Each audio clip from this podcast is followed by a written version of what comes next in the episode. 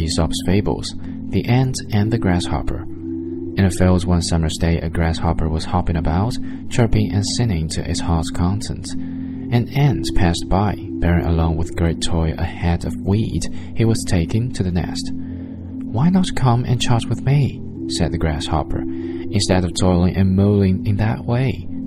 I am helping to lay up food for the winter, said the ant, and recommend you to do the same. Why bother about winter? said the grasshopper. We have got plenty of food to present.